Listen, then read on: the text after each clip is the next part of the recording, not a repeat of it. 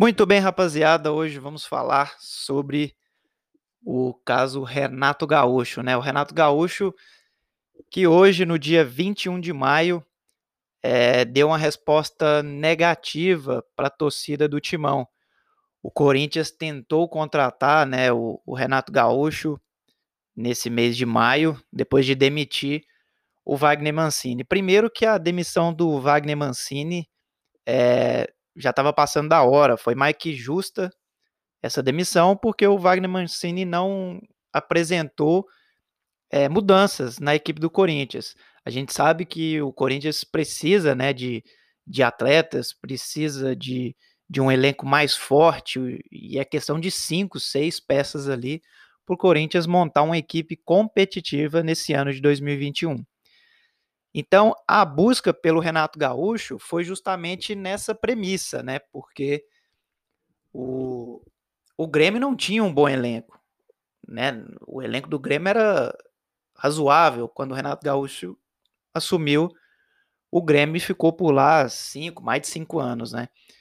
Então, é por essas e outras que o, o, Corinthians investiu nessa contratação do Renato Gaúcho, porque acaba que o Corinthians não vai conseguir contratar é, seis peças aí para mudar o elenco no, no ano de 2021.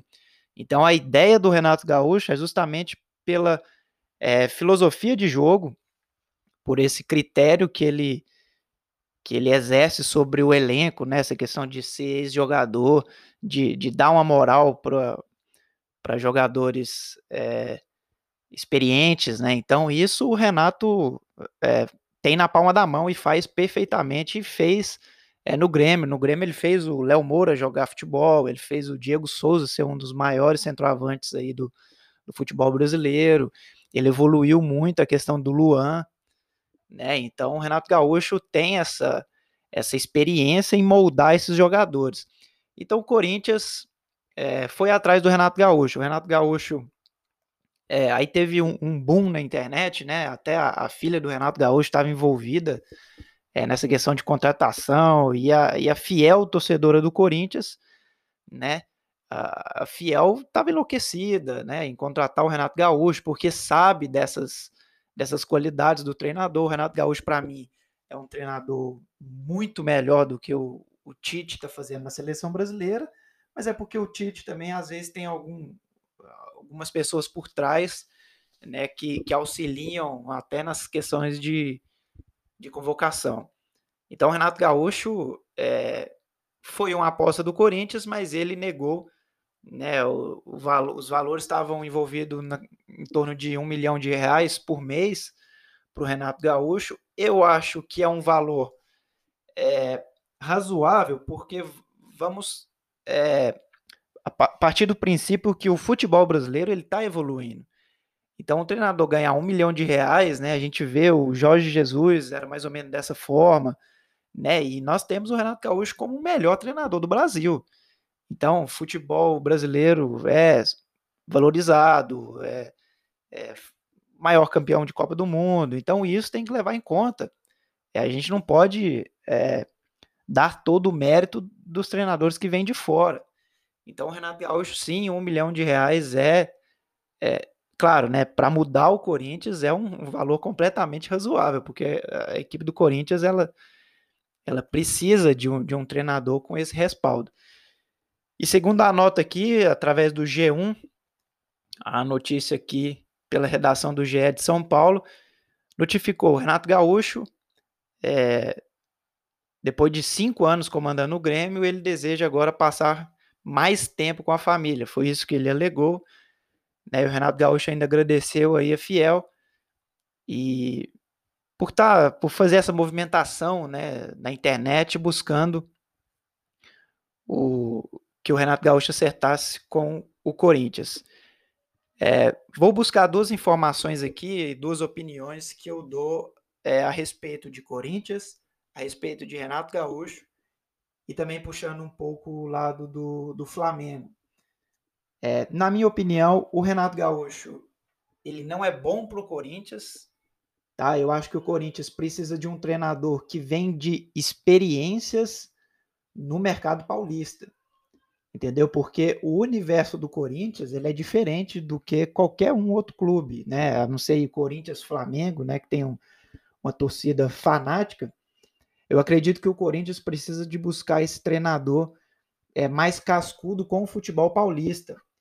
De repente, até uma investida em um Vanderlei Luxemburgo, né? Tentar buscar esse treinador, tentou buscar o Carilli, que eu acho que também não é uma peça é, que possa resolver essa, essa situação do Corinthians. Então eu acredito que um Vanderlei Luxemburgo, né, um Felipão também, já é um cara mais rodado aí e comandou também o Palmeiras, é, seria o ideal para o Corinthians. Até por questão do salário até ser mais, menor, bem menor do que o que o Renato Gaúcho estava pedindo é, para o Corinthians. Esse é o ponto do Renato Gaúcho, do, do, do Corinthians para o ponto do Renato Gaúcho. Eu acho que assumiu o Corinthians é, seria uma vitrine para ele mostrar né, para o futebol que ele realmente, porque tem alguns que ficam em dúvida, mas realmente ele é um dos, um dos melhores treinadores é, do país, né, é o melhor treinador do país. Então seria uma vitrine para ele mostrar que tem capacidade de chegar à seleção brasileira. Então, esse é o ponto Renato Gaúcho. Mas também é um fator risco, porque, como ele está em evidência, assumir o Corinthians com o elenco que o Corinthians tem, né, ele pode deixar um descrédito ali, porque o Corinthians ele disputa agora só a Copa do Brasil e o Campeonato Brasileiro. Então, uma das duas seria uma obrigação para o Corinthians. Mas todo mundo sabe que o Corinthians, é, com o elenco que tem, é, é meio que milagre conseguir o Campeonato Brasileiro ou a Copa do Brasil. Tá? Então eu acho que esse é o fator risco pelo Renato Gaúcho. Assumir esse risco é ele perder um pouco o espaço no futebol brasileiro e aí ele não, não teria créditos para assumir a seleção brasileira. Então é um, é um meio termo aí do Renato Gaúcho. Eu acho que ele pensou bem, mas esse o critério de família eu acho que foi é, uma saída, é, digamos que esperta do Renato Gaúcho, né?